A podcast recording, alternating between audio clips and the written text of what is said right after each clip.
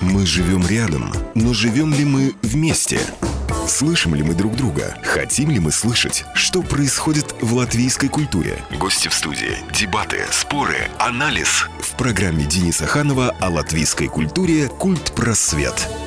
Здравствуйте, я Денис Ханов. Встречаемся на волнах радио «Болтком». Добрый день, уважаемые радиослушатели! В эфире вновь программа «Культ Просвет», на этот раз последняя в этом уходящем году, и мы продолжим сегодня наш трехчастный диалог с исследовательницей, антропологом Леной Херцберг о том, каковы русскоязычные молодые люди в Латвии, что их объединяет, что им важно в политике, в социальной жизни, как они сами себя определяют – предыдущие две части нашей дискуссии вы можете найти у нас на Фейсбуке. И сегодня Лена снова к нам подключилась. Здравствуйте. Добрый день. А, и мы продолжим нашу беседу. И я думаю, что сегодня, как обещали на прошлой неделе, мы поговорим о том, а что же делать множество проблем, а, множество вызовов мы уже констатировали. А сегодня поговорим о том, как эту ситуацию можно было бы улучшить, каким образом эти молодые люди могли бы стать частью латвийского общества, активными, свободными, прежде всего внутренне, гражданами демократической европейской страны. Напоминаю также, что вы можете следить за нами, можете высказывать свои мнения а, и оставлять свои впечатления и вопросы по телефонам прямого эфира 672129 39 и 67213939. Мой коллега Евгений Копейн сегодня за пультом и обеспечивает техническую сторону нашего эфира.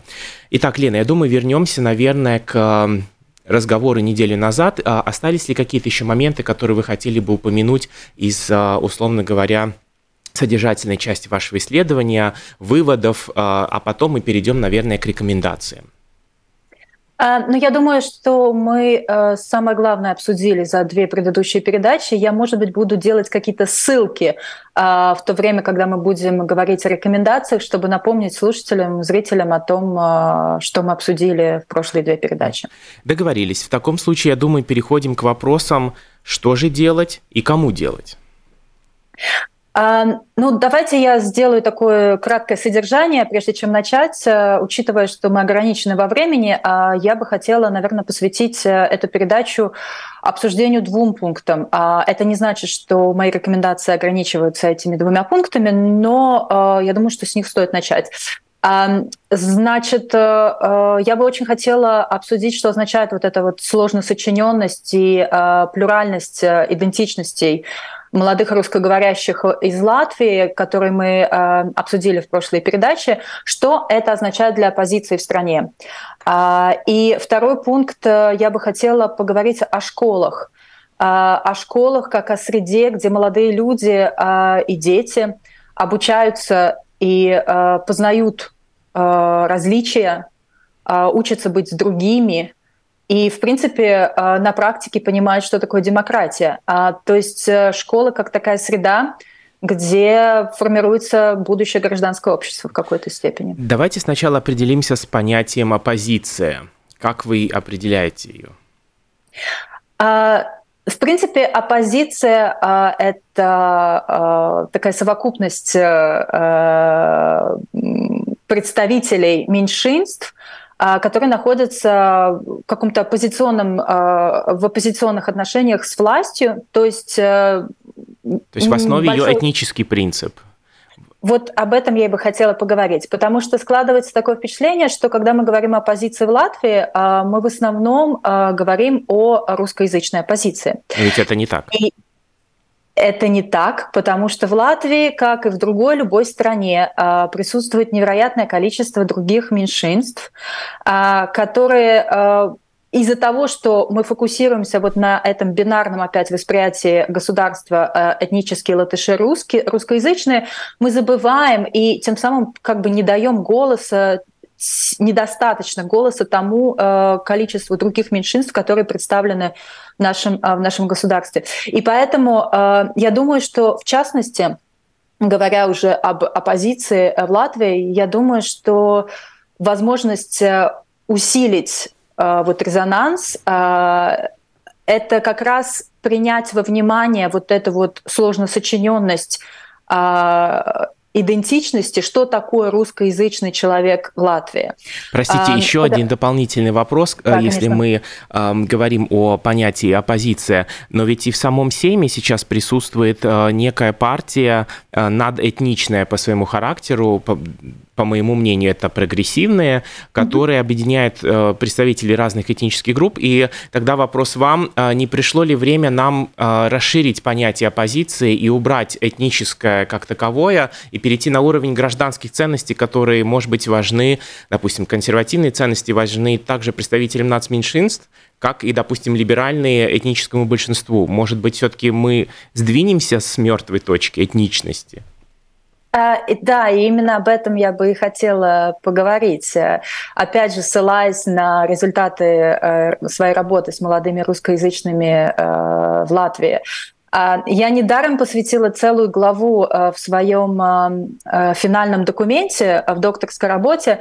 Целая глава посвящена тому, как эти молодые люди существуют в классе вне вот этого дискурса этнических меньшинств, как они а, на какой-то а, каждодневной основе пытаются в классе урегулировать вот эти вот различия мнений. То есть в этой, с помощью этой главы я хотела показать, насколько вот эти вот молодые люди, они разносторонние. Для них существует невероятное количество разных интересов, которые в конечном счете делают их такими, какие они есть. То есть вот этот вот лейбл русскоязычной Латвии как меньшинство, он очень, а, опять же, плоский и не включает в себя вот все те а, грани, которые хотя бы даже вот эта вот маленькая группа молодых людей, с которыми я работала, представляет из себя. А, и недаром моя работа, она на английском языке называется «How to be many», э, как быть разными, как быть многими. Это такая э, ссылка э, на книгу э, шотландской писательницы Али Смит, которая говорит об амбивалентности, идентичности. То есть мы разные, мы многие, и в том числе в нашем обществе. То есть я хочу рассказать пример, который я очень бегло рассказала в предыдущем в один из предыдущих наших разговоров, когда одна из участниц моего исследования проходила мимо случайно а, демонстрации против реформы образования а, и услышала лозунги а, русскоязычных людей, которые протестовали против, против, против реформы. И она не смогла себя ассоциировать с этими лозунгами. Лозунги были достаточно экстремистские, по крайней мере, те, о которых она рассказывала, которые она услышала. И она она, она ушла, она не смогла э, идентифицировать себя вот с этим вот посланием, которое вот эта толпа русскоязычная э, хотела, э, хотела послать правительству. Э, и потом, когда мы обсуждали этот э, случай, э, она и ее подруги сказали, да, но это вот как раз вот старое поколение, более советское поколение, которое говорит вот таким вот языком, с которым мы не можем себя ассоциировать. И мы говорили в прошлой передаче о том, что вот межпоколенческое различие между русскоязычными, оно существует. Оно, опять же, амбивалентно, но оно существует. Есть тенденция, что молодые русские а, двигаются в более проевропейские, пролатвийские а, как бы, а, сферу ценностей. Но вот этот, этот пример, он показывает, что вот этот вот спектр различий, мнений, который существует и внутри коммуны, общ, об, общ, общества э, русскоязычной в Латвии, э, это, это невероятно большой спектр. И и, и он должен, должен учитываться. Но в этом же спектре, помимо, опять же, уходим от этнических различий, есть невероятно спектр различий по сексуальным, принадле... сексуальные меньшинства, разные полы, женский, мужской, он тоже имеет свои какие-то э, определенные э, различия в плане того, что хотят люди. Э, мы говорим если уходить от русско, русскоязычной общины, мы э, говорим также о тех людях, которые приехали из других стран, то есть это, это беженцы, иммигранты, которые... То есть, в принципе, все те люди, которые в латвийском обществе э, считаются другими, не похожими на вот какую-то вот такую вот... Э, какую-то такую массу, которую, которую мы привыкли видеть и о которой привыкли говорить. Но, но опять же, наше общество невероятно разнообразно. И вот услышать эти голоса, принять их во внимание и, может быть, как-то артикулировать послание, которое будет релевантно разным представителям разных меньшинств, тем самым, а, может быть, оппозиция а, сможет а, быть менее раздроблена и, и более, опять же, релевантна для большего количества числа большего количества населения в Латвии.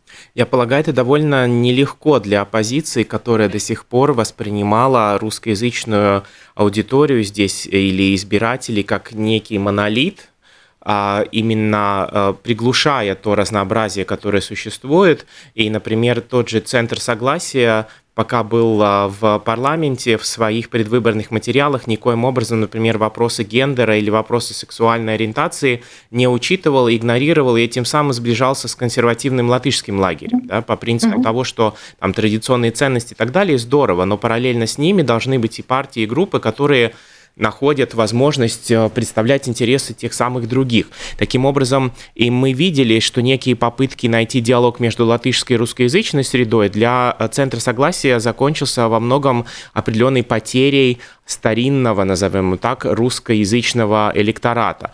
Mm-hmm. Видите ли вы здесь какие-то скажем, выгоды для самой оппозиции, потому что с академической точки зрения это прекрасное будущее, и это, что называется, вот э, мышление вот хотелось бы, а вот действительно ли партии могут найти для себя а, плюсы в своей реальной политике, чтобы услышать это многообразие? Как вам кажется? А, вы знаете, мне кажется, что наше общество, я имею в виду латвийское общество, к сожалению, не готово говорить об этом многообразии и услышать это многообразие. К сожалению, э, и вы наверняка знакомы с этой статистикой, э, неприятие другого, оно невероятно высоко и, и среди этнических латышей, и среди э, русскоязычной а, общины.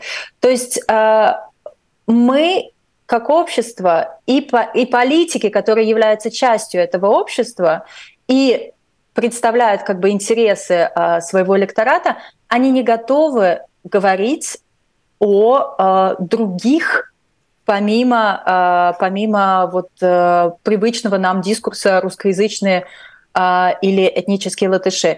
И это очень печально. Опять же, если мы посмотрим на статистику среди Европейского Союза, вот эта неприемлемость другого, а, оно может быть самое высокое, одно из самых высоких среди стран Европейского Союза.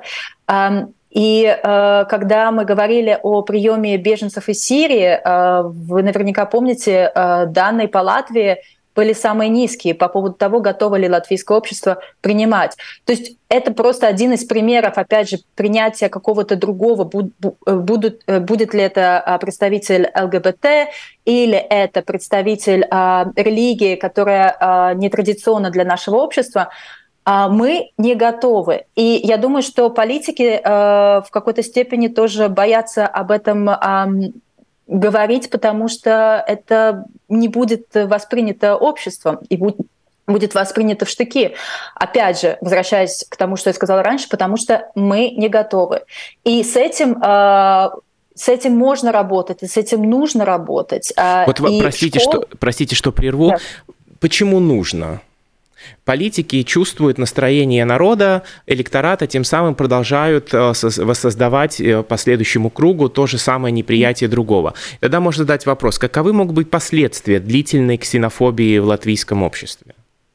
Последствия, которые Кому? будем ощущать не на уровне того, как хорошо любить ближнего, да, а на уровне, допустим, экономических, социальных интересов, чтобы подвигло политиков э, подумать, что им выгодно поддерживать многообразие. Потому что, ну, давайте отойдем от идеи того, что политики здесь для того, чтобы делать этот мир лучше. Да. Они, в принципе, не верят, особенно в латвийской версии, э, как мне кажется, именно в ценностную политику. Это ситуативная политика экономических интересов, она выражается именно в нестабильности, э, скажем, вот целого ряда тем, которые принадлежат уже таким постматериальным ценностям. Да? Поэтому что могло бы их сподвигнуть? Чем это может закончиться? Но если мы говорим в экономических, в рамках каких-то экономических ценностях, я думаю, что тот пример, который показала нам иммиграция русскоязычных из, из Латвии, а, после а, вступления в Европейский Союз, когда границы были открыты, возможности были а, больше и, и так, спектр возможностей был шире, безусловно, иммиграция происходила и среди и происходит сейчас намного меньше среди этнических латышей, но по опять же исследованиям предыдущим мы видим, что один из факторов, почему русскоязычные латыши Э, извините, рус, ну, русскоязычные жители Латвии, э, граждане Латвии воспользовались этой возможностью, они искали какое-то другое место, а, потому что у них не было чувства, что они нужны своему государству. Вот этот sense of belonging, mm-hmm. чувство принадлежности а, не было развито здесь в Латвии, и поэтому один из факторов, которые предыдущие исследования, о которых они говорят, что они уезжали, потому что не чувствовали себя востребованными, нужными, что их слышали и слушали. А, в частности, есть очень интересное исследование Аи Луле а, о том, как э, молодые русскоязычные из Латвии а, переехали в Лондон как э, возможность, э, они воспринимали Лондон как такое третье, третье пространство, вне вот этой политики, жертвами которой они стали в Латвии. То есть если, возвращаясь к вашему вопросу, мы видим вот такую тенденцию, это утечка мозгов, утечка рабочей силы, из-за того, что в своей собственной стране люди не воспринимают себя как нужными, а как услышанными, как э, теми, э, чьи мнения учитываются на каком-то политическом уровне, то, возможно, тенденция будет происходить и среди, других меньшинств, потому что э, как, как жить в стране, да, где, где тебя не воспринимают равным членом общества, таким же, как, как все остальные. И, Возвращ... естественно, это да. несет за собой. Возвращаясь к школе, вы да. а, упомянули школу как один из факторов а, возможных изменений. А что бы вы посоветовали в системе образования в Латвии? Ну, вы знаете, если, если продолжать тему, а, как а, жить с другими, как а, учитывать мнение другого, как уважать мнение, которое отличается от твоего, безусловно, это все закладывается с детства, и, безусловно, школа играет, и семья, безусловно, играет в этом а, невероятно большую роль. А, школа в этом плане воспринимается не просто как э, какая-то зубрежка материала, учебного материала и передача а, программы из, от, из уст учителя э, к, к ученикам и потом экзамены. Это, это больше, это среда, это социальная среда, где молодые люди проводят большую часть своего времени. И вот эти вот различия, опять же, которые там присутствуют, невероятное множество, если вывести их на поверхность, если с ними работать, э, то, опять же, это будет э, такой э, один из факторов создания вот такого более толерантного общества. Я, я приведу вам пример. Я закончила одну, одну из центральных рижских школ, и бакалавр я тоже закончила в Латвии. А, это был такой ранний постсоветский период, и потом я переехала учиться в Копенгаген а, на магистратуру. У меня был культурный шок, потому что западная система а, образовательная высшего учебного заведения построена на том, что молодые люди дискутируют между собой, они учатся критически мыслить, они учат, учатся правильно формулировать свой аргумент и защищать его. А в то время как э, даже э, во время бакалавра, э, уже в независимой Латвии, я все равно была в такой системе, где происходила зубрежка материала. О чем это говорит? О том, что когда мы учим, зазубриваем материал, э, мы не вырабатываем какое-то критическое аналитическое мышление. Безусловно, очень много поменялось с тех пор. И вот за эти четыре месяца, которые я провела а, в, в школе, а, делая свое исследование, я заметила, что есть э, время уделяется, пространство уделяется для дискуссии между учеником и учителем. Но все равно в конечном счете есть один правильный ответ – который э, считается правильным учителем, авторитетом, и к нему нужно стремиться. Даже на таких уроках, как литература, я помню, э, молодой человек приготовил презентацию для того, чтобы защитить свою точку зрения, которая отличалась от мнения учителя, но в конечном счете учитель свел все к тому, что есть вот правильное а, точка зрения, которая продиктована какой-то программой, которая продиктована каким-то там, министерством образования, и вот к ней нужно стремиться. А, о чем это говорит? Это говорит о том, что э, молодые люди учатся правильности, да, это вот учатся тому, как надо, как, как правильно. Даже если мы уходим от э, этнического вопроса, все равно формируется такое мнение, что есть один правильный ответ, хотя в жизни, в реальности это не так. Есть как раз вот эта вот плюральность, есть многообразие мнений, и, и школа может быть как раз, вот, э, повторюсь, э, тот, тот, э, то пространство, где, где мы учимся быть с другими.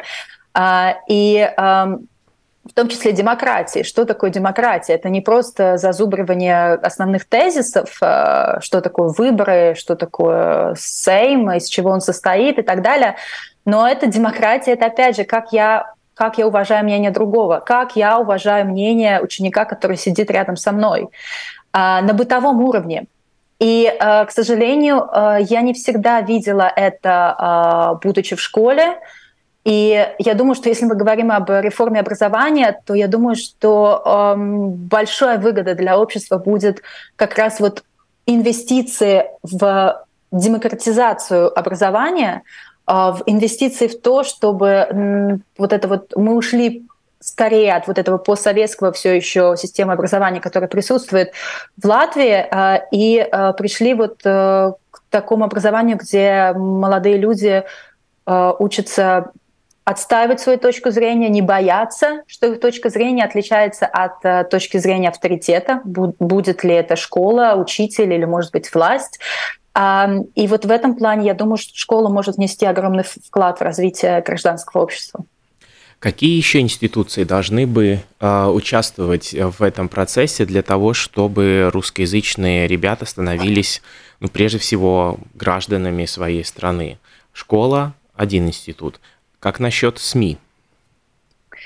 Э, да, но это, конечно, больная тема, э, безусловно. Э, СМИ а, и э, я думаю, что об этом уже много говорили и, и, и можно говорить. Э, а, опять же, я, я не хочу быть голословной, потому что это, это не было э, фокусом моего исследования, и мы как-то сильно не затрагивали тему СМИ, поэтому как бы, я могу высказать свое мнение, основываясь на том как бы, знании, которое у меня есть. А, но а, мы видим все больше... Во-первых, как бы мы, мы видим раздробленность общества, где существует два совершенно разных информационных пространства. И я не знаю, слушают ли вашу передачу э, представители этнических латышей или нет, но мне бы очень хотелось, конечно же, донести результаты своего исследования и для представителей этнических титульной нации. А, но а, мы, конечно же, а, понимаем, что в этом невероятно политическом контексте идет война, и мы, мы очень осторожны, что мы можем говорить, а что мы не можем говорить. Мы, мы видим результаты закрытия ТВ, ТВ «Дождя». И этот контекст очень, конечно же, влияет на, И... ту, на ту информацию, да. У нас, а, звонок исчез, но он появился, а, и я сейчас его приму, вы его слышать не можете, я вам перескажу. Хорошо. А, добрый день, здравствуйте, вы в эфире. Доброе утро. Вы знаете, вот, кстати, о беженцах. Украинские Дети, они и так натерпелись у себя на родине, и их заставляли учиться то на украинском, то на русском. У них нервы не в порядке, родители тем более. А тут они приезжают, их сразу в латышскую среду сразу заставляют учить латышский язык. Но он и так ребенок раздрызганный уже. А тут ему сразу еще... Каков ваш вопрос нашей гости? Что, простите? Каков ваш вопрос для нашей гости? Вопрос такой, стоит ли вот заставлять украинских детей сразу учить латышский язык? Благодарю, спасибо. А, вопрос от нашей слушательницы. Она говорила о детях-беженцах а, из Украины, которые в своей стране, по ее мнению, учились на разных языках, на русском языке, на украинском. Теперь же они приехали в Латвию, а, будучи травмированными после войны, и их, скажем, помещают в латышские школы, и теперь они учатся на латышском языке. По вашему мнению, это перспективно, правильно? Я надеюсь, я правильно я, передал вопрос. Я думаю, что, я думаю, что здесь вопрос скорее к детскому психологу, чем, чем, чем э, к антропологу. Э, я, я прекрасно понимаю, что вот э, эта травма жуткая, которую сейчас пережили и переживают украинцы, и, и тем более молодые люди и дети, знаете, я, я, я, не, я не хочу ничего советовать, э, я просто знаю, что э, очень большую роль имеет какая-то социализация э, с обществом, где находятся, куда переехали э, беженцы, э, в этом случае украинские беженцы. И я знаю, что практика э, вхождения в школы, она практикуется и в, и в других э, странах, и в Италии, и в Польше, мы все видим и слышим примеры, когда двери школы открыты для, для украинских беженцев э, во многих странах Европейского Союза. А насколько происходит адаптация, безусловно, это должна быть э, поддержка психолога. Я не знаю, к сожалению, не могу сказать, проводит ли латвийское государство поддержку вот именно психологическую в плане адаптации. Потому что это не только язык, это другая культура, это другой контекст, и стресс, безусловно, огромный. А, поэтому здесь должна быть такая комплекс, комплексный подход. А, но, опять же, социализация и возможность быть с другими детьми, играть, общаться, это невероятно важно. Вернемся к результатам и рекомендациям, которые вытекают из вашего исследования. О раздробленных СМИ мы уже говорили. Скажите, у вас была какая-то информация о том, русскоязычная молодежь русскоязычные СМИ в Латвии потребляет? Или они живут в каком-то своем глобальном э, медиа-сообществе? Да, это скорее второе. Это второе, скорее да. второе. Э, и э, мы немножко об этом говорили, по-моему, во время первой э, программы, когда я говорила о том, что из-за того, что молодые люди сейчас владеют языками, я не говорю только о латышском языке, я говорю об английском языке, и кто-то из моих участников и свободно говорил на немецком. Это расширяет невероятно вот возможность э, э, использовать э, большое, большее количество э, не только СМИ, но всевозможных разных других ресурсов для информации и в конечном счете для самоидентификации. Поэтому в этом плане они, конечно же, невероятно ресурсные. А, и их, их потребление информации не ограничивается двумя только источниками русскоязычные или э, латышскоязычные СМИ. Другие участники процесса, как бы, который мог бы привести к позитивным изменениям, кто еще должен вступить в этот процесс? Ну, безусловно, конечно же, это государство. И э, как бы мы о роли государства говорили очень много, э, но знаете, есть на английском языке такое выражение, идиома «it takes two to tango». Uh, то есть для, для, для решения для решения проблемы нужно два человека, чтобы участвовали, и чтобы для танца нужно два человека, чтобы они танцевали. Для решения проблемы нужно намного больше людей, которые, чтобы они участвовали. И поэтому именно я хотела начать с оппозиции, потому что роль оппозиции тоже очень существенна э, в этом процессе. Но, возвращаясь к, к вашему разговору, это, конечно же, государство. И государство, роль государства э, я немножко э, так определила, когда говорила о школах. И какие реформы, по, мо по моему мнению, должны произойти в, в какой-то образовательной системе. Это тоже как бы инвестиции со стороны э, государства. И я об этом, когда говорила о школах, я, естественно, говорила не только о русскоязычных школах, но и о э, других школах и других нацменьшинств и латышских э, школах, э, потому что умение быть другим, как я сказала раньше, оно, к сожалению, не очень развито среди представителей всех этнических э, э, групп. А, но и также, э, что еще хотелось бы, наверное, упомянуть со стороны роли государства, это инвестиции в развитие гражданского общества. Мы понимаем, что гражданское общество, оно достаточно слабое у нас в Латвии, и мы это видим по тому, насколько активно, в том числе даже мои вот эти участники исследования, участвуют в каких-то политических дискуссиях, процессах помимо выборов. А, это, этот спектр огромен, как можно высказать свою точку зрения. А, и есть такое мнение среди академиков, а, работы которых я читала в рамках своего исследования, что разница между Эстонией и Латвией, основная разница, это то, что эстонское государство вложило достаточно много в развитие гражданского общества в, в Эстонии. И гражданское общество не означает Э, приход к какому-то консенсусу или приход к какой-то гомогенности. Гражданское общество подразумевает, что есть различия, но так как мы знаем и принимаем вот эти вот как бы плюральность нашего либерального деграмматического общества, мы уважаем их, и мы знаем, как бы грубо выражая, что такое хорошо, что такое плохо. И тем самым э, вот эта тенденция улететь куда-то в экстрим, она уменьшается. То есть как бы... То есть радикализация когда... политики уменьшается. Да, то есть, как бы, грубо говоря, э, попасть под пропаганду Кремля, э, она тоже уменьшается, если есть понятие вот этих вот демократических либеральных ценностей, в которые тоже нужно вкладывать школа, семья, э, какие-то NGO, негосударственные, негосударственные организации.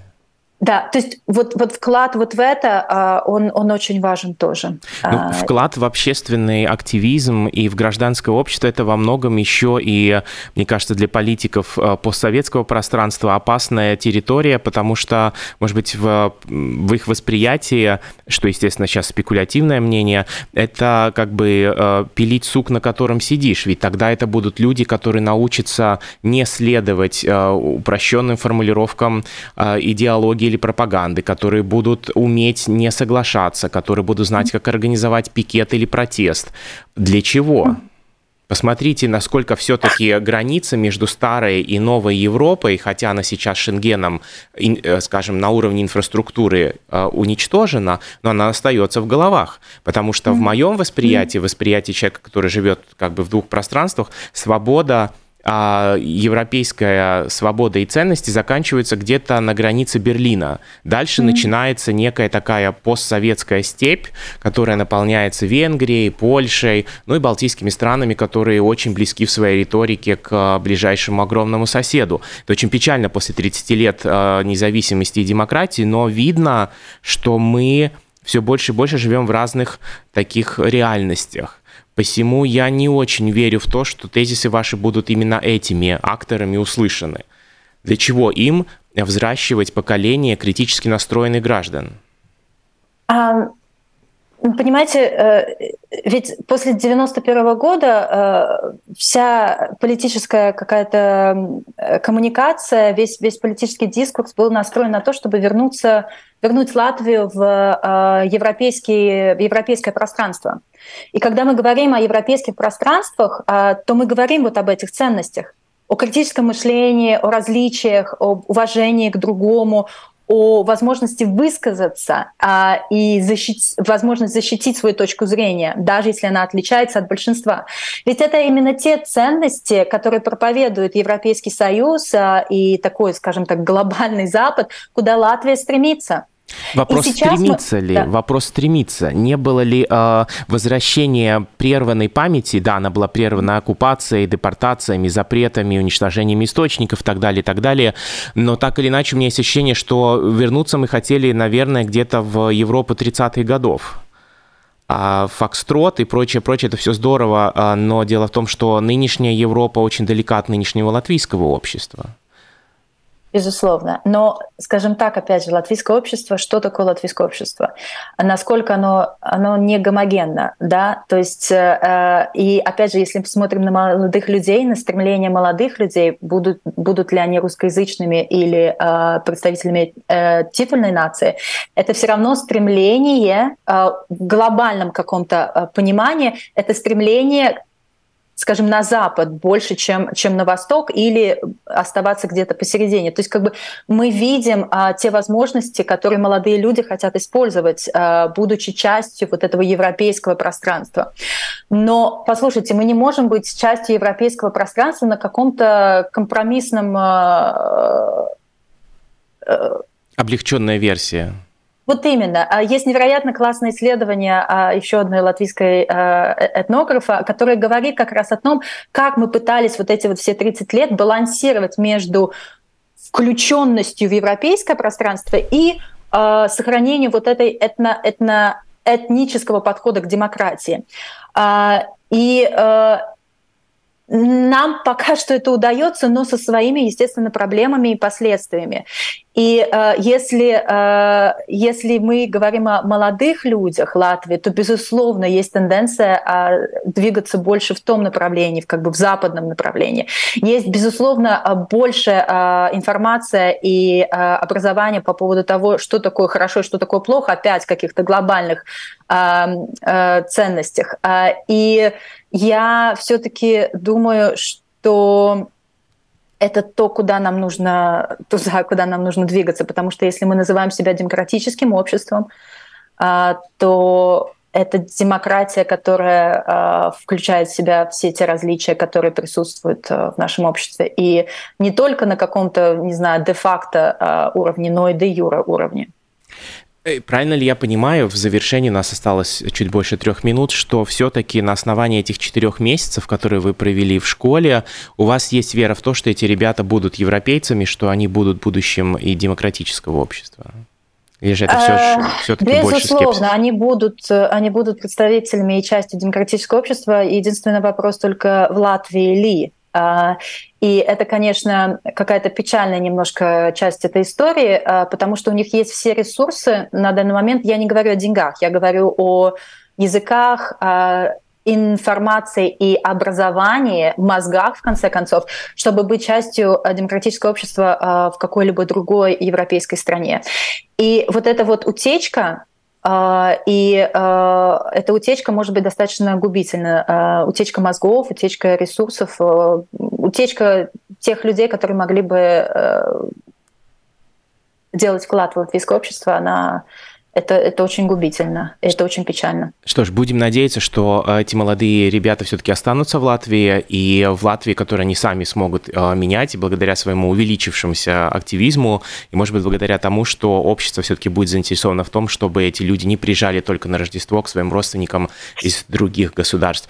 Я хотел поблагодарить вас сердечно за эти три части нашего разговора. Очень надеюсь, что и вам, как исследовательнице, была возможность рассказать чуть шире э, для более широкой аудитории о результатах своего исследования. И будем надеяться, что Академия все еще может влиять на жизнь а, европейцев, как это было в далеком 18 столетии. А, и я очень надеюсь, что в какое-то ближайшее время мы сможем с вами поговорить о динамике русскоязычной молодежи, потому что появились новые темы и новые обстоятельства, и я надеюсь, это импульсы для ваших новых исследований. Я получил истинное удовольствие от нашей беседы. Уважаемые радиослушатели, вы можете проследить нашу беседу в трех частях. А, благодарю вас еще раз, желаю вам силы, выдержки и а, веселого Рождества и наступающего Нового года или в другой последовательности Нового года и Рождества. Чего желаю также и вам, уважаемые радиослушатели.